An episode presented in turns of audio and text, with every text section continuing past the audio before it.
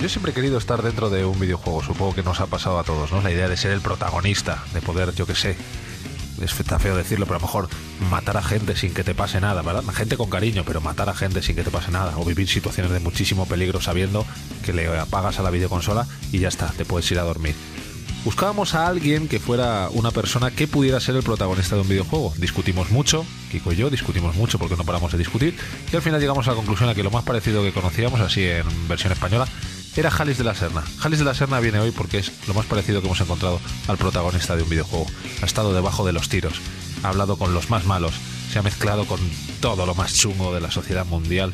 Jalis de la Serna, uno de los mejores periodistas de España, hoy invitado en Europlay. ¿Os imagináis lo que sería vivir dentro de un videojuego? ¿Os imagináis lo que sería un videojuego de periodistas? Serían todos malos, no lo podrían hacer porque serían todos malos, no habría buenos, todos serían malvados, no podría ser. Así que el mundo del periodismo y los videojuegos, lo más cerca que podemos decir que estuvo fue con el Paperboy. Empezamos el séptimo programa de Europlay. Nadie daba un duro por un séptimo programa, ni siquiera nosotros. Y aquí estamos, amigos. Empezamos y no solo empezamos, es que empezamos súper arriba. La mayor comunidad de players de la radio. Europlay. Europlay. Con Quique